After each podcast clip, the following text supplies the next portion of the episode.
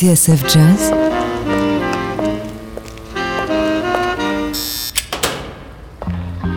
Dans les coulisses de la grande histoire du jazz.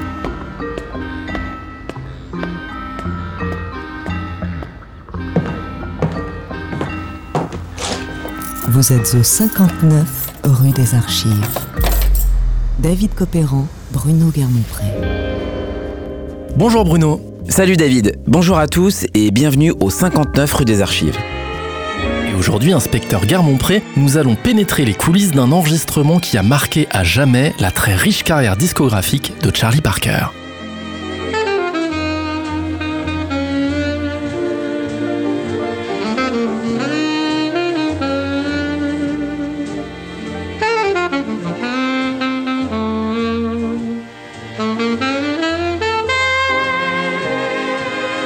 Lorsqu'il entre en studio en novembre 1949, Charlie Parker sait qu'il va enregistrer une séance bien différente de celle qui depuis 10 ans ont porté le bob jusqu'à l'incandescence. Bird va alors franchir un nouveau sommet et devoir affronter une polémique nouvelle pour lui.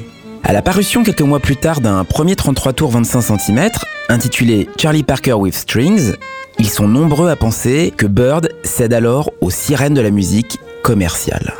De fait, ce premier disque, bientôt suivi d'un autre dans le courant de l'année 1950, rencontrera un succès inédit dans la carrière de Parker. Et pour certains puristes, c'est un crime de lèse-majesté. Or, c'est bien à l'initiative de Charlie Parker que Norman Granz, patron du label Clé, a organisé ces séances où s'exprime tout le génie de soliste de Bird.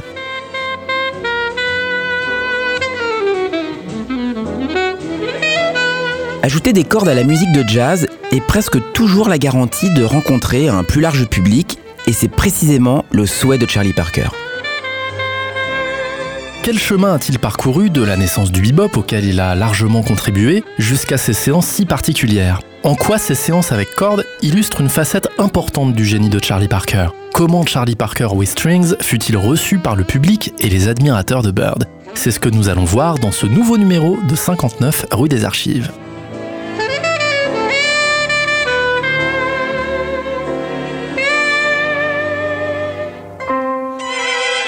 Étagère 3, boîte 5, dossier CP 1950, Charlie Parker, cordes et âme. Dans les coulisses des albums de légende. Bienvenue au 59 rue des Archives.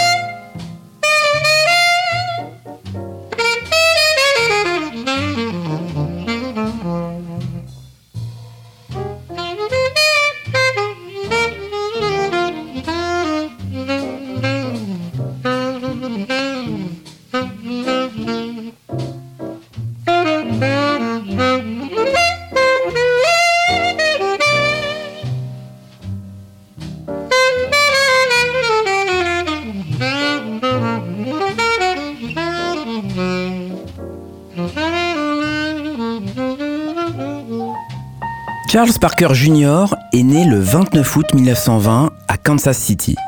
Une ville où, en pleine prohibition, l'alcool coule à flot tout à fait légalement et qui plus est au son du jazz.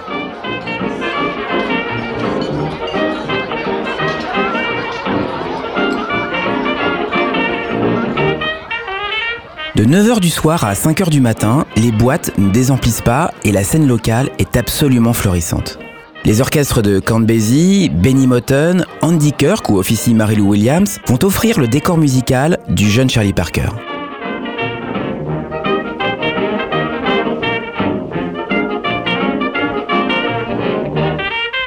Charlie Parker à qui sa mère a offert un saxophone alto d'occasion en triste état et qui va connaître des débuts bien difficiles. Oui, Charlie Parker n'est pas un génie précoce, bien au contraire. Ses débuts de musicien vont se faire dans la plus grande adversité. Le contrebassiste Gene Ramey se souvient. En 1933-1934, quand nous faisions une jam session et que Charlie arrivait, nous nous arrêtions tant il jouait mal.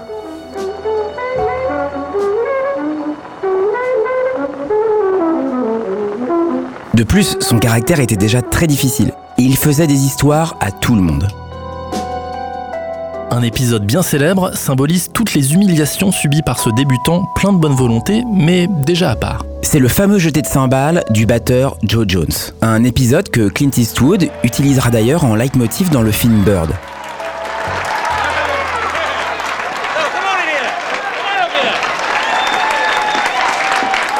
What's your name? Charlie, Who to play with? just around. Ladies and gentlemen, this here is Charlie from Just Around. Nous sommes en 1936. Parker s'invite à une jam dirigée par Count Basie. En voulant doubler le tempo, le jeune saxophoniste s'embrouille tout seul. Après avoir imité sans résultat le bruit du gong qui, lors des concours d'amateurs, signifie la sortie de scène, Joe Jones détache l'une de ses cymbales et la lance au pied du saxophoniste.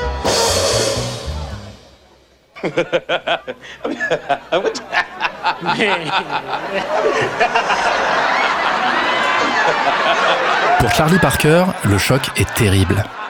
Blessé par cette épreuve, il accepte un engagement loin de Kansas City dans une formation dirigée par George E. Lee.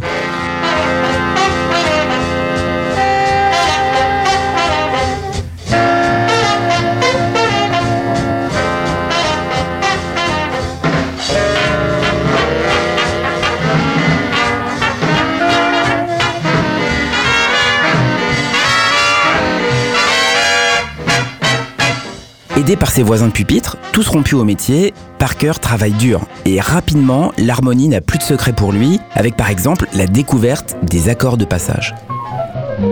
Dans sa valise, il a aussi emporté quatre faces d'un petit ensemble dirigé par Count Basie où brille un certain Lester Young, qui va durablement l'influencer.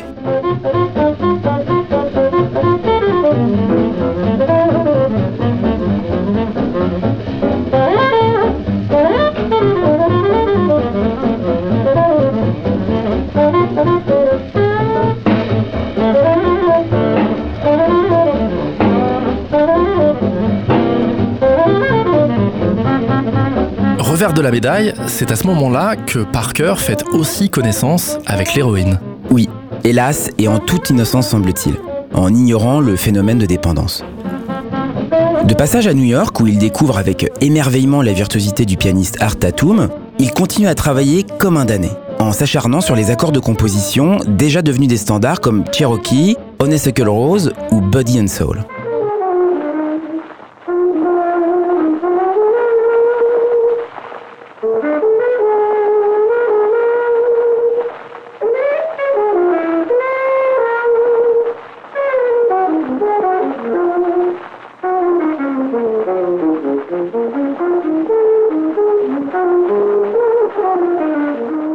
Soir, je travaillais chez Rocky, se souvient-il. Et je me suis aperçu qu'en me servant de la superstructure des accords comme ligne mélodique et à condition de lui fournir un cadre harmonique convenable, eh bien je pouvais jouer tout ce que j'avais en tête. J'ai repris courage.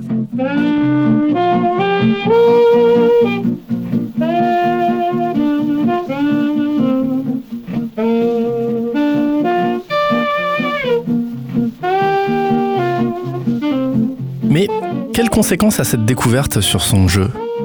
Eh bien, Charlie Parker comprend tout simplement qu'en étendant les accords d'une grille au-delà de l'octave, qu'en exploitant les degrés de cette superstructure, notamment en les altérant, il peut multiplier les champs du possible.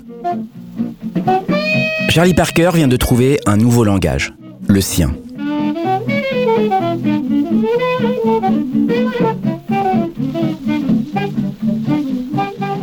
Faut ajouter à cela que Parker maîtrise à la perfection le blues. Le blues, c'est la matière fondamentale de tous les orchestres de Kansas City qui usent généreusement du riff, ce motif ou cette phrase répétée derrière un soliste ou une section. À ce moment-là, va s'ouvrir une seconde période d'apprentissage qui passera principalement par les grandes formations. Une expérience qui va faire de Charlie Parker un soliste exceptionnel, et c'est ce que nous allons voir dans la suite de ce 59 rue des Archives.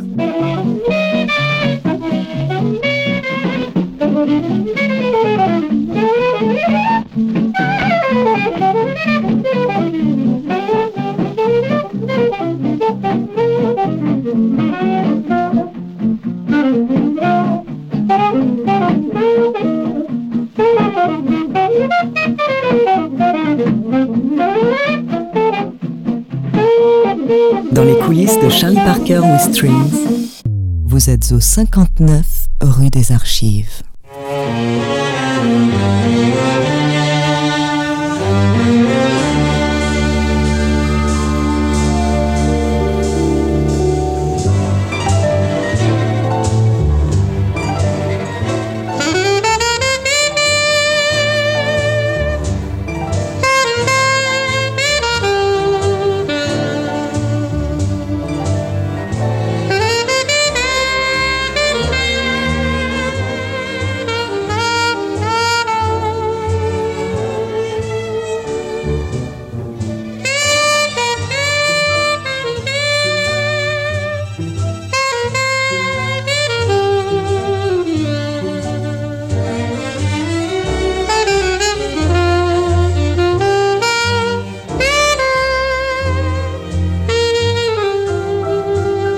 Aujourd'hui, dans 59 rue des Archives, on célèbre le génie de Charlie Parker. Un génie qui a mis du temps à éclore, dans la sueur et les larmes parfois, comme on vient de le voir. Mais un génie qui va littéralement transcender l'exercice de style bien particulier de l'album avec orchestre à cordes, le fameux Charlie Parker with Strings.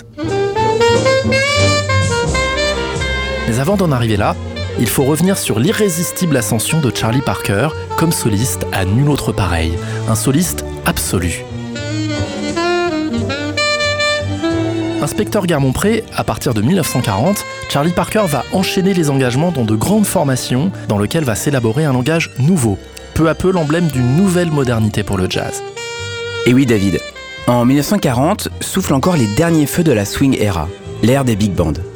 C'est dans le dernier grand orchestre né à Kansas City, celui du pianiste Jay McShann, que Charlie Parker va franchir un cap.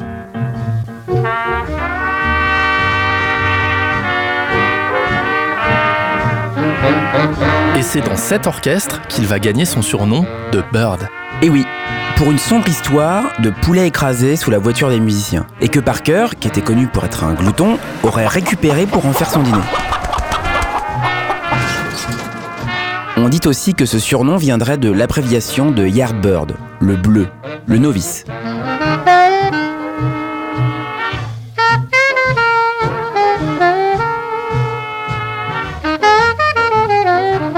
Le problème avec l'orchestre de McShann, c'est qu'il est par nature orienté vers la musique de danse. Et les solos de Parker, si intéressants et novateurs soient-ils, laissent souvent de marbre le public venu transpirer sur le parquet.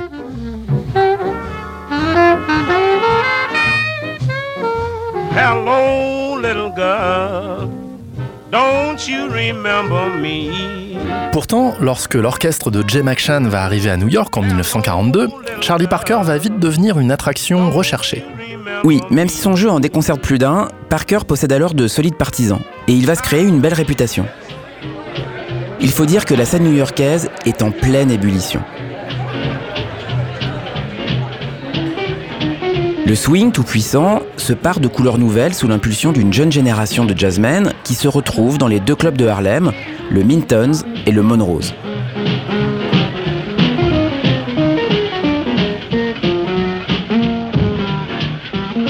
Le Mintons, c'est le club dont vous nous parliez lors de l'émission consacrée à Charlie Christian, c'est bien ça? Tout à fait, David. Ce club de Harlem où se retrouve chaque lundi un petit orchestre dirigé par Thelonious Monk au piano, Nick Fenton à la contrebasse et Kenny Clark à la batterie. Une rythmique dédiée à la jam session. C'est là que Lester Young, Dizzy Gillespie, Roy Eldridge, Don Byas, Charlie Christian donc, et parfois Charlie Parker viennent faire le bœuf. Et puis il y a aussi le Monrose, dont la jam session est organisée par le pianiste Al Tinney. Le Monrose a la préférence de Parker, et il y rencontre le batteur Max Roach.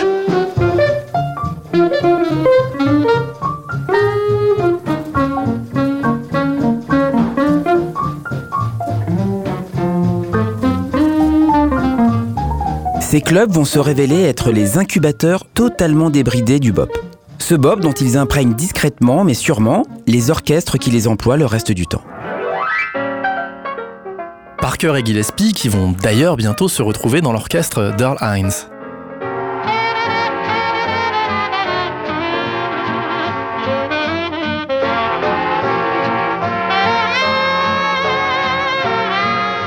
En fait, Parker refuse de suivre McShann en tournée et trouve refuge dans l'orchestre de Earl Hines qui l'emploie au saxophone ténor.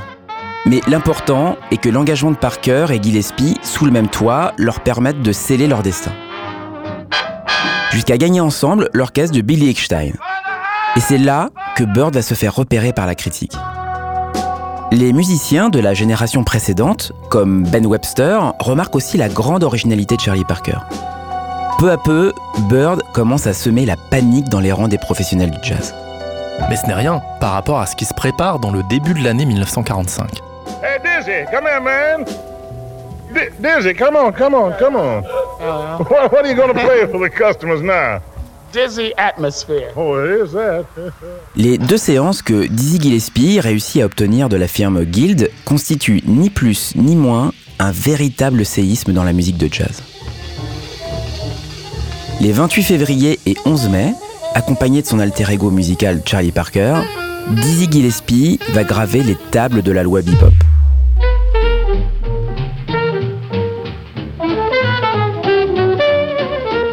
Unisson casse-cou, rupture tonale, transition acrobatique, la perfection sointe de partout dans ces six titres où Parker est éblouissant de bout en bout. Jugez-en vous-même avec Groovin' Eye et ses 16 mesures mythiques.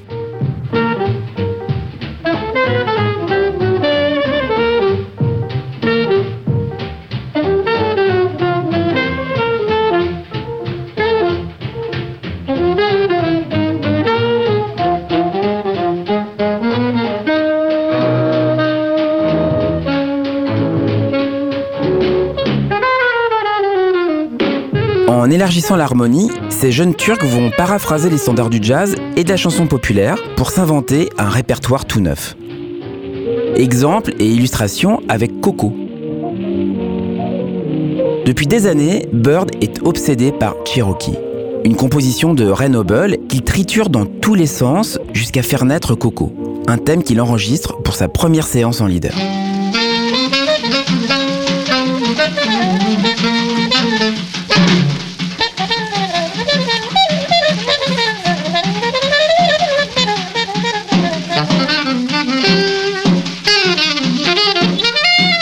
Après une introduction d'une rare difficulté, Bird prend deux chorus entiers, 128 mesures purement phénoménales de clarté et de virtuosité.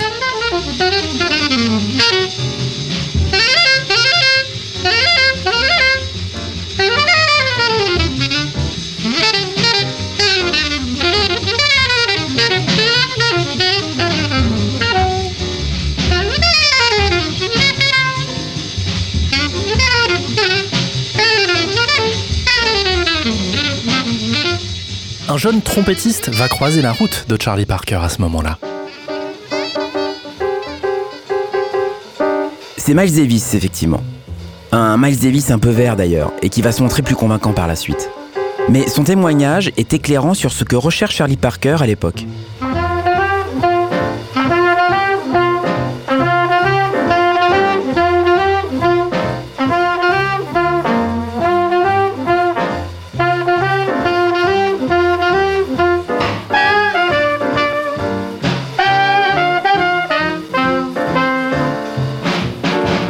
Bird a joué avec moi, raconte Miles, il a disposé de beaucoup d'espace pour faire son truc.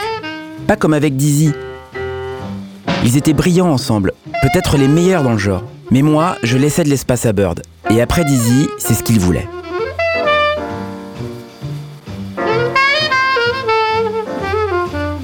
Cette année 1945, un inspecteur est aussi une sorte de bouillonnement créatif pour Charlie Parker. Oui, Parker écume tous les clubs de la 52e rue le Spotlight, The Onyx ou le Free Dices où il se fait régulièrement engager. Mais les retards permanents et le comportement parfois erratique de Charlie Parker entament désormais l'entente avec Dizzy Gillespie.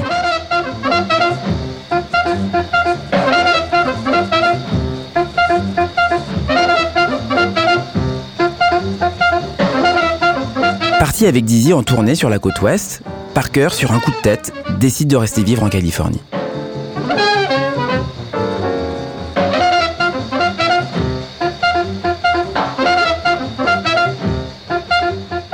Parker y retrouve un Miles Davis en bien meilleure forme. Effectivement, Parker y monte un septet dans lequel il embauche le trompettiste, accompagné notamment de Lucky Thompson au saxophone ténor et de Dodo Marmarosa au piano. Alors qu'il était déjà en contrat d'exclusivité avec le label Savoy, Parker signe avec Dial, une toute nouvelle marque locale créée par Ross Russell.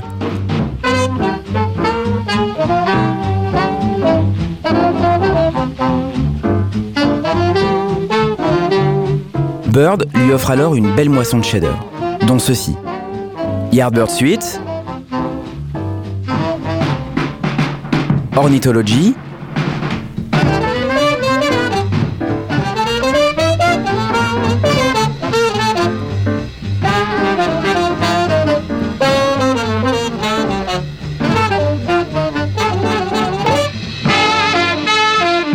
et A Night in Tunisia avec son infernal break d'alto.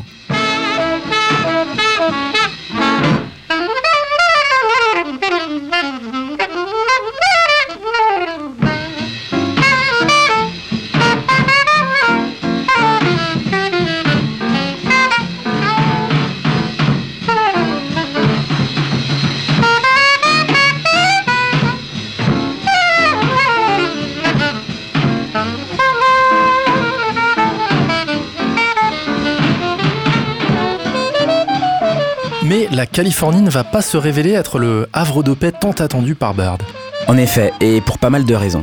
Moose the Mooch, son dealer, est sous les verrous. Miles Davis est reparti sur la côte Est et le travail se fait rare, malgré les musiciens locaux de valeur comme le trompettiste Howard McGee, le saxophoniste Wardle Gray et le guitariste Barney Kessel.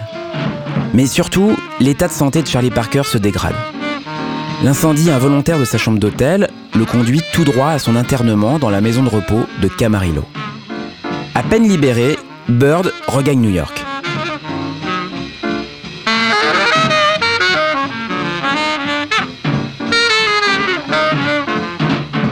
Le retour à New York au printemps 1947 va offrir à Charlie Parker une incroyable série de chefs-d'œuvre qui va l'introniser définitivement comme le génie du bop. Mais derrière l'étiquette, une seule chose intéresse Parker jouer sa musique et défricher de nouveaux territoires. C'est ce que nous allons voir maintenant dans la suite de 59 rue des Archives.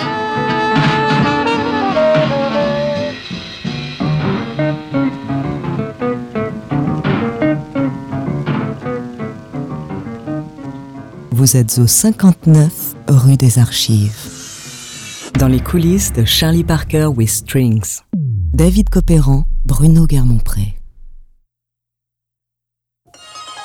Aujourd'hui, dans 59 rue des Archives, on vous raconte l'histoire des fameuses sessions de Charlie Parker avec cordes, sessions qui vont transcender le langage bop que Bird a patiemment construit depuis le début des années 40.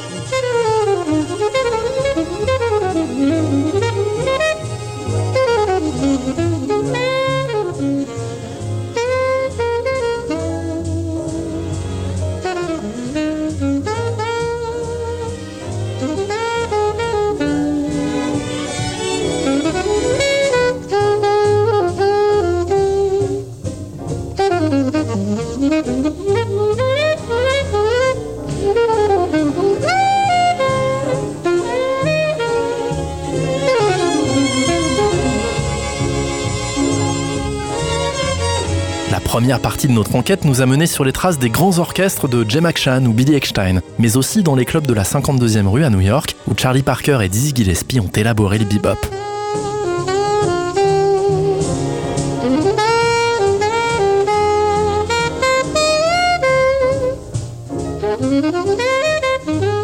Remis sur pied après un séjour californien chaotique, Charlie Parker revient à New York bien décidé à pousser sa musique encore un petit peu plus loin.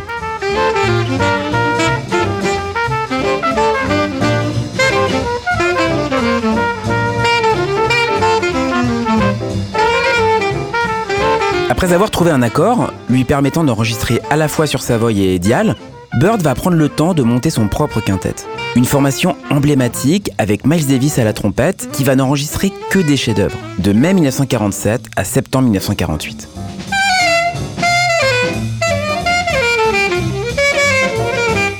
C'est d'abord À le chat, que Parker va composer à partir de la trame de I Got Rhythm.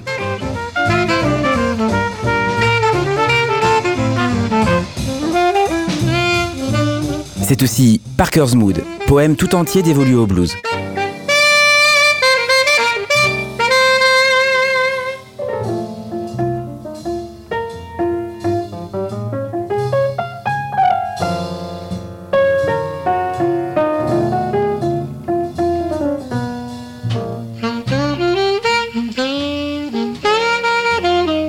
Et puis, il y a aussi deux airs, deux ballades, peut-être parmi les plus difficiles à jouer. C'est Don't Blame Me, où Bird est lancé sur orbite par l'introduction de Miles Davis, et c'est aussi Unbreakable You de Gershwin, où pour reprendre le mot du regretté Lucien Malson, l'art de Parker s'apparente à celui de l'illusionniste qui fait disparaître un objet et par moments, dans un grand luxe de passe, le reproduit le temps d'un éclair.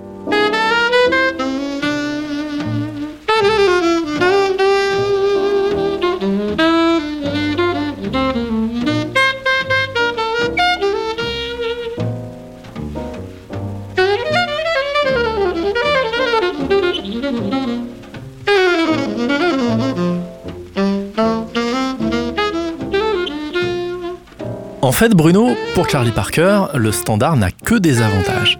Oui, car Bird sait que les standards sont indispensables pour faire passer son œuvre au plus grand nombre. Ayant lui-même un faible pour les mélodies, même banales, et qu'il suffit de transcender comme il sait si bien le faire, Charlie Parker ne pense nullement vendre son âme au diable.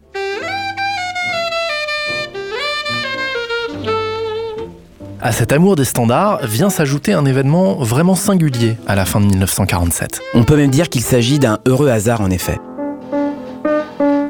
En décembre 1947, le producteur Norman Granz a organisé l'édition d'un album de plusieurs 78 tours, intitulé The Jazz Scene. Tiré en édition limitée et numérotée, richement illustré, cet album contient des morceaux spécialement gravés pour l'occasion par Duke Ellington, Bud Powell, Ralph Burns, Lester Young, Coleman Hawkins. Charlie Parker, alors en quartet avec Hank Jones au piano, Ray Brown à la contrebasse et Shelly Manne à la batterie, y interprète son plus long solo enregistré officiellement. Pour le même album, une grande formation augmentée d'une section de 9 cordes répète au Carnegie Hall sous la houlette de l'arrangeur Neil Hefti.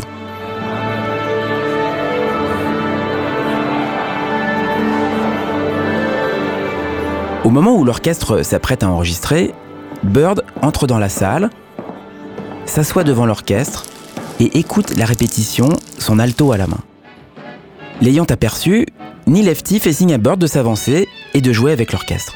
L'improvisation, fondée sur une mémorisation instantanée de la partition, est conduite jusqu'à la coda et s'avère littéralement fantastique.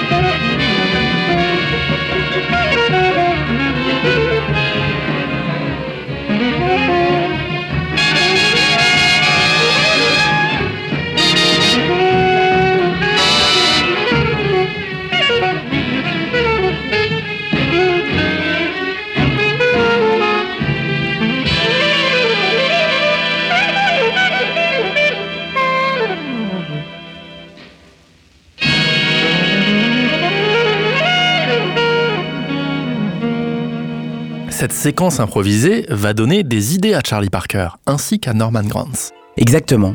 Et quelques mois plus tard, Norman Granz va proposer à Parker un contrat grâce auquel sa carrière va véritablement progresser. Avec de meilleures conditions d'enregistrement, une meilleure distribution de ses disques, des cachets plus importants. Mais aussi et surtout une popularité grandissante.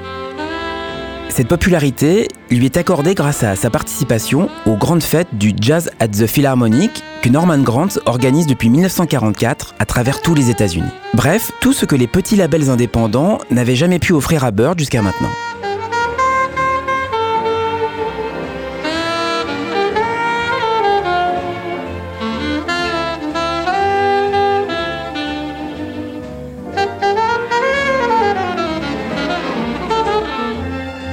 Et du côté de Charlie Parker, la rencontre inopinée avec l'orchestre de Lefty va lui mettre un poison en tête, enregistré avec des cordes. Cet événement a de toute évidence été le déclencheur qui a poussé Parker à demander à Norman Grant ses séances avec cordes. Mais de son propre aveu, son désir remontait au tout début des années 40. À une époque où le procédé avait été initié par quelques pionniers. Au rang desquels on peut compter le clarinettiste et chef d'orchestre Artie Shaw, qui en mars 1940 ajoute une section de violon à sa formation.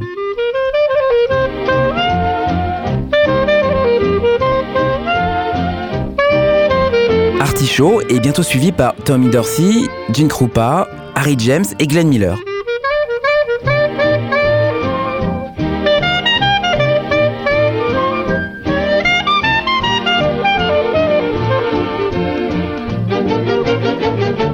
Mais cette obsession pour les sections de cordes ne révèle-t-elle pas aussi un rapport quelque peu ambigu avec la musique classique? À l'évidence, l'intérêt de Parker pour la musique euh, dite sérieuse, qu'elle soit classique, romantique ou contemporaine, n'est un secret pour personne. Le guitariste Bill de Harango se souvient de Bird écoutant les œuvres symphoniques de Paul Hindemith. Jerry Mulligan, lui, cite aussi sa passion pour le Children's Corner de Debussy, que Bird demandait toujours à écouter chez Gil Evans.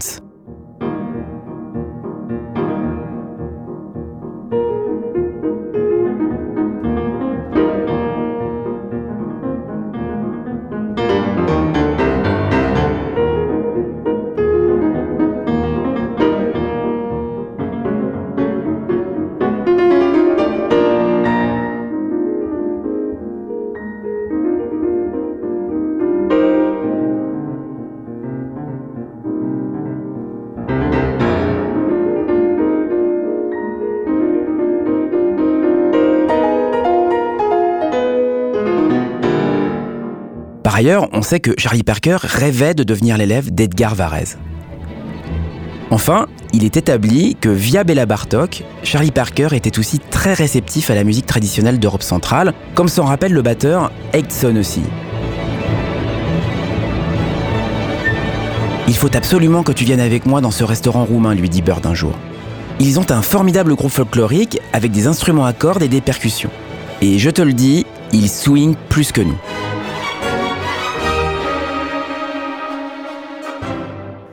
En fait, Parker estime qu'avec un ensemble à cordes, composé d'instruments qui par nature symbolisent la musique classique, il franchira un premier pas dans une hiérarchie musicale dont il croit occuper l'échelon le plus bas.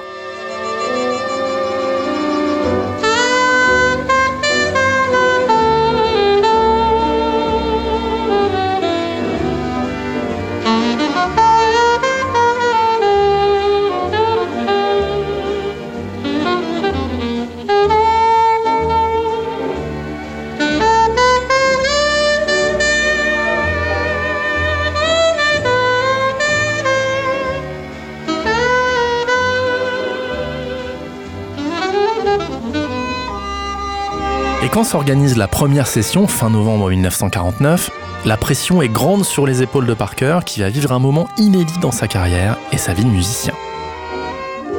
Dans les coulisses de Charlie Parker with Strings, David Copéran, Bruno Guermont-Pré.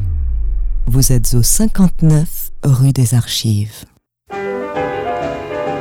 Aujourd'hui, dans 59 rue des Archives, on vous fait revivre les séances mythiques à partir desquelles furent publiés en 1950 deux 33 tours 25 cm fondateurs. Avec Charlie Parker with Strings, Bird allait rencontrer un nouveau public.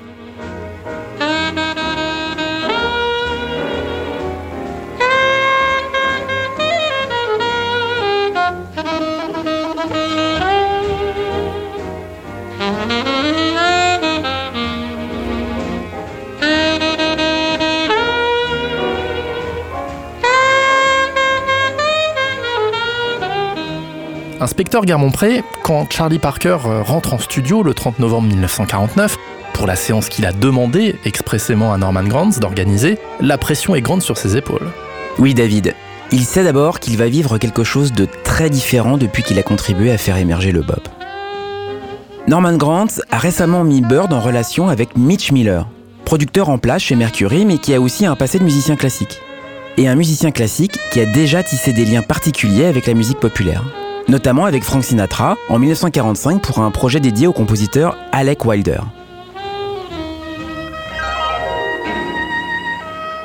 En plus d'assurer la partie réservée au hautbois, qui est son premier instrument, Mitch Miller se propose de composer la section de cordes en sollicitant des musiciens possédant pupitres dans de grandes formations, comme le NBC Symphony Orchestra, le Pittsburgh Symphony ou le Minneapolis Symphony. Ainsi, trois violons, un alto, un violoncelle et une harpe sont placés aux côtés de la formation constituée du pianiste Stan Freeman, du contrebassiste Ray Brown et du batteur Buddy Rich. Et qui dit section de cordes dit arrangement spécifique. Il faut donc quelqu'un pour s'en charger. Oui, et ce sera Jimmy Carroll, un vrai professionnel de l'écriture qui sait aussi diriger, mais qui est dépourvu de la moindre audace. C'est un peu gênant pour Byrne, qui rêve de Stravinsky ou de Varese. Oui et non, car finalement le plus important n'est pas dans l'audace de l'accompagnement. En fait, Bird a une idée très précise de sa position pour les séances. Pour exprimer toute sa verve mélodique et toute son invention harmonique, Charlie Parker a besoin de place. Celle-là même qui lui manque dans les grandes joutes du bop où ses partenaires prétendent à la même volubilité que lui.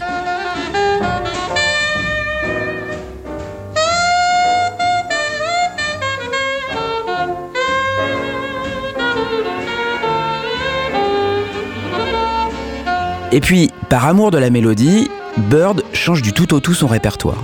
Il veut interpréter des standards, dans leur intégrité, sans aucune des restructurations propres au bop. Pour Bird, l'objectif est d'investir de l'intérieur les mélodies en se les appropriant de telle façon qu'il semble les inventer au fur et à mesure. En fait, Charlie Parker se trouve dans une position proche de celle occupée par un soliste de concerto. Exactement, David. Les cordes doivent se contenter de jouer à la lettre des partitions conçues par un arrangeur. Rendez-vous est donc pris en novembre 1949 au Rive Studio de New York.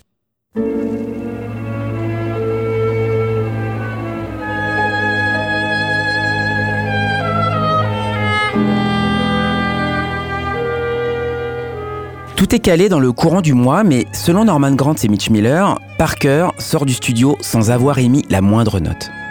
Il est si bouleversé par la beauté du son de l'orchestre qu'il n'a pas pu jouer.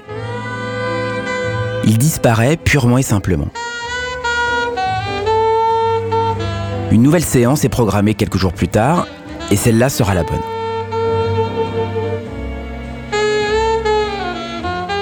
Le temps d'enregistrer six titres et autant de merveilles. Oui, et de merveilles, il en est question avec le premier titre, Just Friends, dont Parker signe une interprétation aussi remarquable que bouleversante.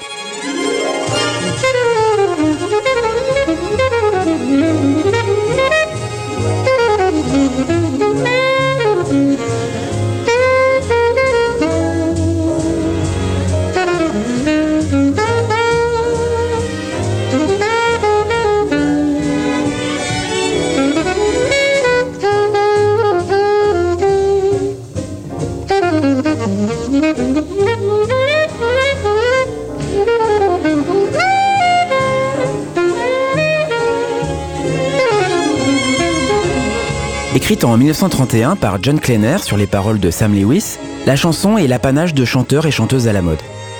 Il est probable que ce choix vienne d'une suggestion de Gil Evans qui avait remis à Bird une transcription radio de ce thème joué au cours du show de la chanteuse Mildred Bailey par le trompettiste Jimmy Maxwell.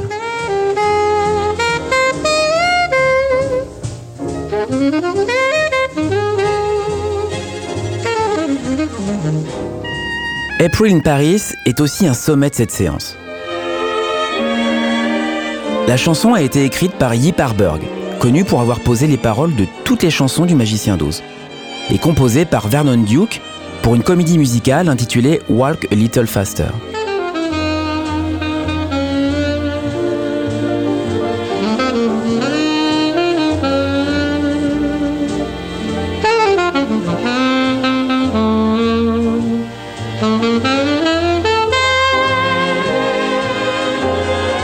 Charlie Parker en tire toutes les ressources mélodiques, seulement interrompues par l'intervention du hautbois de Mitch Miller et des accords plaqués au piano par Stan Freeman.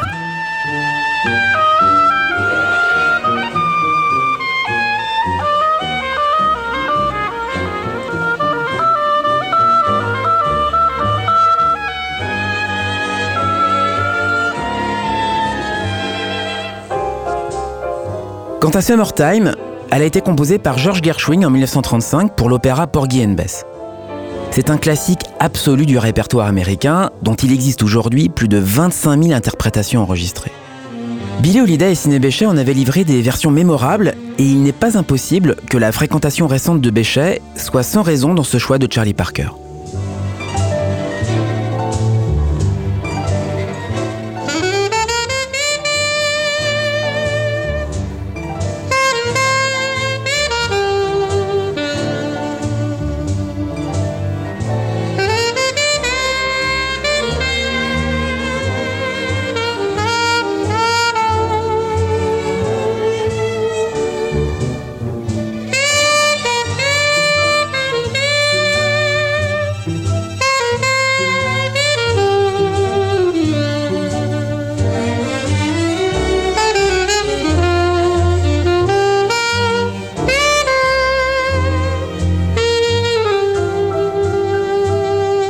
Garmont-Pré, on poursuit l'exploration des séances enregistrées par Charlie Parker avec les cordes dans un instant avec une autre séance mythique.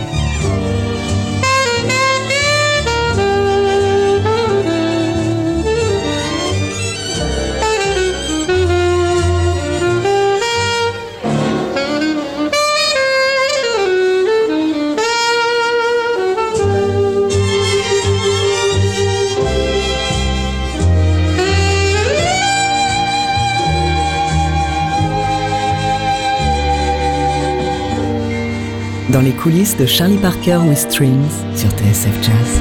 Vous êtes au 59 rue des Archives.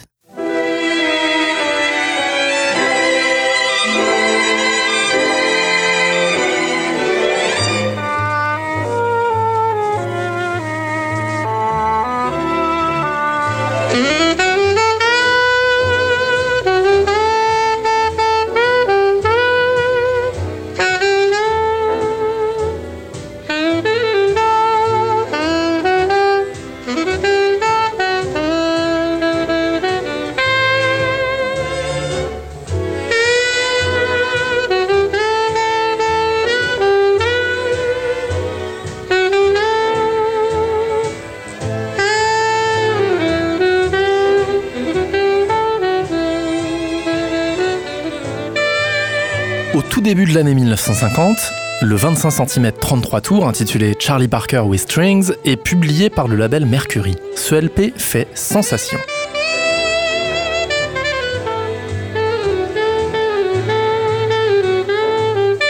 D'une part, il rencontre un succès manifeste dans le public, mais dans le même temps, l'initiative de Charlie Parker est loin de faire l'unanimité chez les musiciens. En effet, David, on accuse Charlie Parker de devenir commercial. Et le succès, eh bien, Charlie Parker ne doit pas être fâché de le rencontrer enfin. Notamment avec le single Just Friends qui devient sa meilleure vente. Pour preuve de son attachement à cette mise en forme, Bird va donner des concerts publics à la tête de son ensemble à cordes bien au-delà des dates d'enregistrement.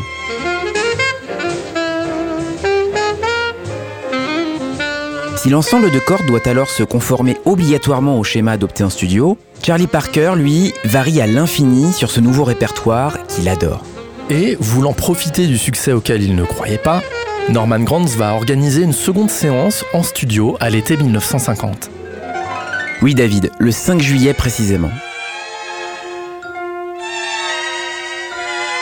À peu de choses près, un violon en plus, un pianiste différent, on reprend la même formule instrumentale sur un répertoire de standards. Un autre arrangeur a toutefois été choisi par Bird en la personne de Joe Lipman, qui, comme Jimmy Carroll, ne va pas briller par son originalité. Mais alors Bruno, que retenir de ces huit titres enregistrés ce jour-là à New York? Eh bien, si on devait retenir le meilleur de cette séance, il faudrait peut-être commencer par ce Out of Nowhere. Cette chanson, composée par Johnny Green sur des paroles d'Edward Eman, a été rendue populaire par Bing Crosby en 1931.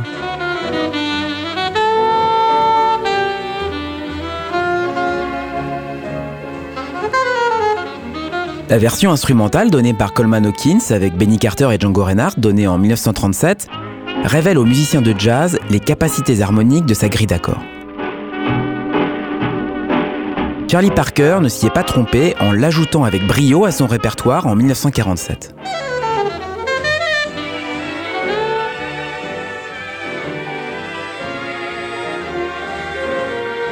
Dans cette version, le thème est sans cesse exploré, parfois complété de citations, et au final, parfaitement acclimaté à l'esprit du pop.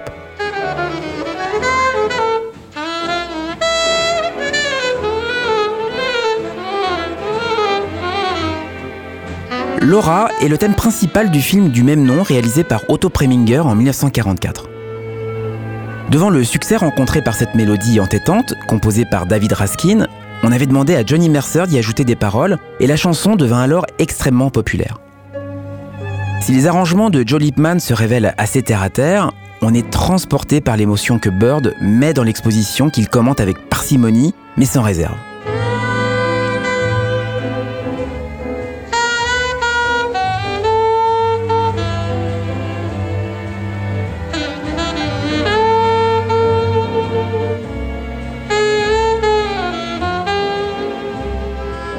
Enfin, avec le Easy to Love de Cole Porter, Charlie Parker embrasse tout l'art d'interpréter un standard.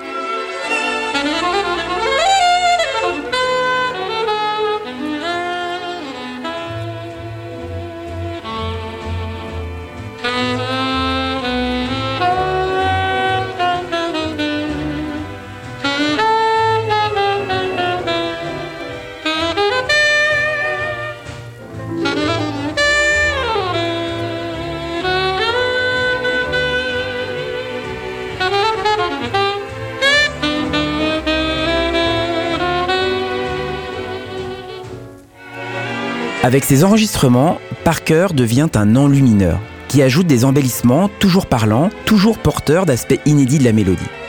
Les musiciens autour de lui ne sont plus des interlocuteurs, mais des accompagnateurs.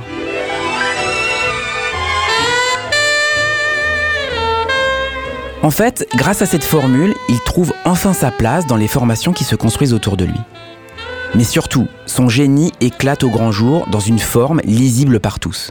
Et comme il l'espérait, son public grandit.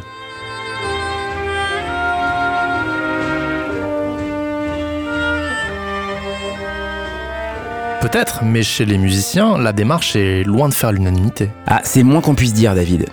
Écoutons Lenny Tristano commenter le récent passage de Charlie Parker au Birdland à l'automne 1950.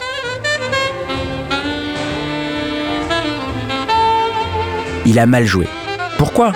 Parce que la tension psychologique engendrée par le fait de devoir travailler dans une voie qui ne l'intéressait pas était trop forte pour lui.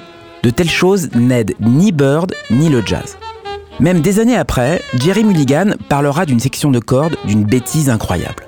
Pour Charles Mingus, pourtant adorateur de Bird, il a fait fausse route en s'interdisant de faire swinger les violons.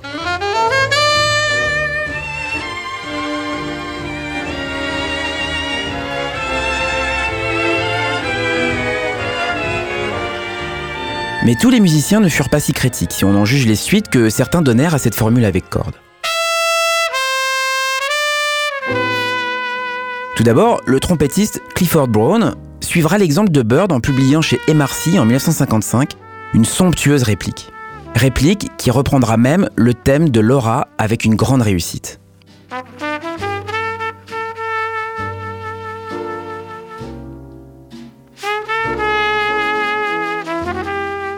Il y a aussi le saxophoniste Paul Desmond, qui n'oubliera pas la leçon en publiant en 1961 un Desmond Blue à l'orchestration cousine de celle des séances de Charlie Parker with Strings.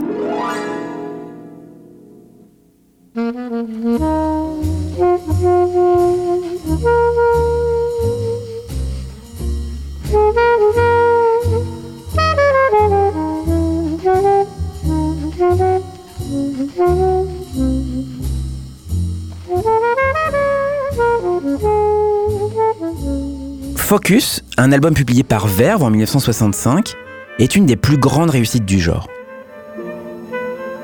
Le saxophoniste Stan Getz est littéralement transporté par les arrangements d'Eddie Sauter, qui s'exprime avec une sophistication qui n'aurait probablement pas déplu à Charlie Parker.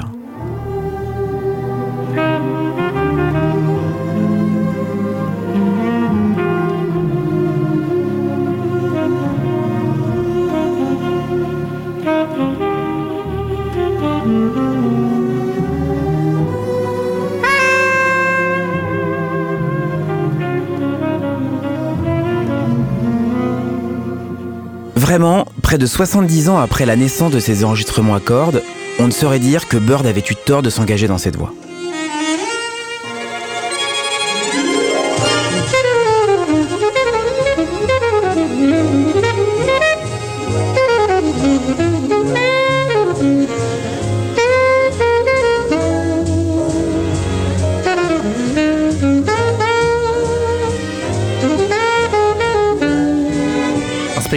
Comment les écouter, ces enregistrements d'ailleurs? Eh bien, l'intégralité des prix studio a été rassemblée en un seul CD par Verve, propriétaire des faces Mercury et Clé.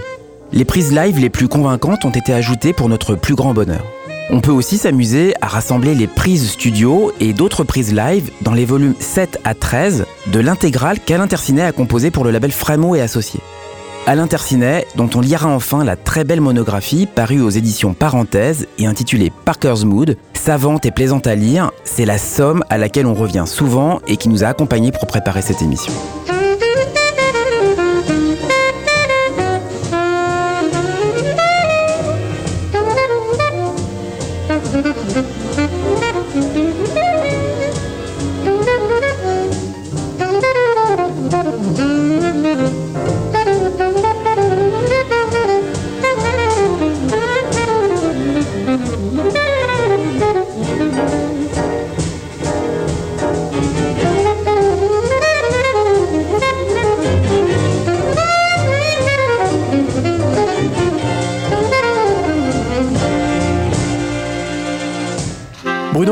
Temps de refermer la porte du 59 rue des Archives. On se retrouve dimanche prochain, même heure, même adresse, pour une nouvelle enquête qui nous mènera sur les traces de la pianiste Marilou Williams.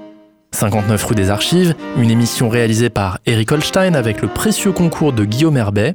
Retrouvez-nous en podcast sur le www.tsfjazz.com et sur l'iTunes Store d'Apple. N'oubliez pas d'éteindre la lumière en partant et surtout, restez les oreilles grandes ouvertes. Salut Bruno. Salut David.